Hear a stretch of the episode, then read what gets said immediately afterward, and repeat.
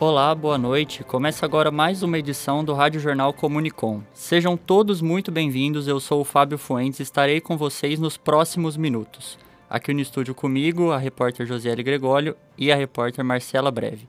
A gente começa o jornal de hoje falando de vacinação. A Prefeitura de Ribeirão Preto abriu um novo agendamento e quem tem todas as informações é a Marcela Breve. Boa noite, Marcela. Boa noite. A Prefeitura Municipal abriu agendamento para a quarta dose da vacina contra a Covid para pessoas que tomaram a terceira dose até 27 de novembro e idosos com 80 anos ou mais com imunodeficiência. A aplicação acontece a partir das 8h30 da manhã em 19 unidades de saúde da cidade, incluindo os atendimentos para Coronavac, serão realizados na Vila Mariana, Parque Ribeirão, Campos Elíseos e Santa Cruz. Para o polo da AstraZeneca, serão realizados na UBS do Simeone, Castelo Branco, Bonfim Paulista, Jardim Juliana, Vila Lobato e Vila Tibério. Já para o atendimento da Janssen, serão nas unidades Central, Ribeirão Verde, Vila Recreio. O atendimento da Pfizer, assim como a AstraZeneca, também está sendo aplicado no Simeone, Castelo Branco, Vila Tibério e Jardim Juliana.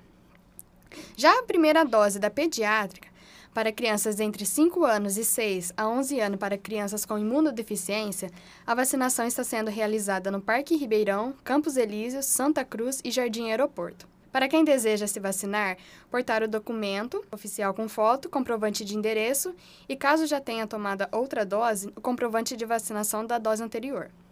Lembrando que crianças devem estar acompanhadas por pais ou adultos responsáveis, sendo necessário o termo de consentimento assinado.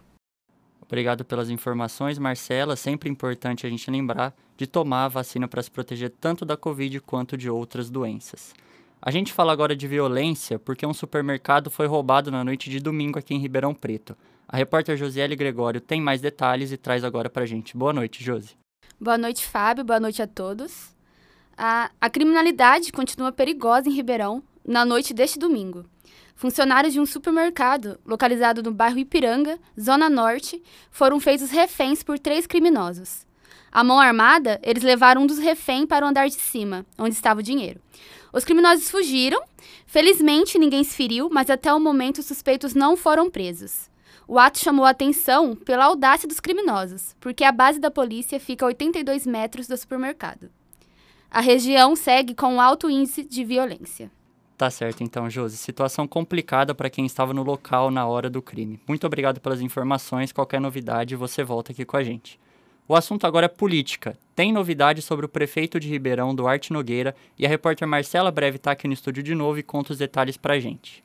O prefeito Duarte Nogueira foi eleito como vice-presidente de Relações com o Congresso Nacional na FNP, Frente Nacional de Prefeitos, que agrega cerca de 412 municípios. Durante a reunião geral da entidade, os demais prefeitos que fazem parte da FNP abordaram vários assuntos importantes para as cidades, como casos da Covid e vacinação.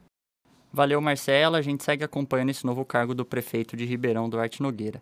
Chegou a hora da previsão do tempo, a Josiele Gregório está de volta para trazer as informações. Josi, a gente já está no outono. Como fica o tempo aqui em Ribeirão? Neste outono ainda, o frio mais intenso deve acontecer a partir da segunda quinzena de maio. Mas a previsão para essa semana na cidade de Ribeirão Preto segue com umidade alta, de 69%. Por esses dias, a chuva é leve, mas o fim de semana pode ser marcado por fortes temporais. Embora o tempo chuvoso, continuamos com o clima quente. A sensação pode chegar até 32 graus. Obrigado pelas informações, Josi. Você que está aí na audiência, muito cuidado com essa previsão de temporal aqui na cidade. É isso, pessoal. O Comunicom fica por aqui. Muito obrigado pela sua audiência. Amanhã estaremos de volta. Uma boa noite e até mais.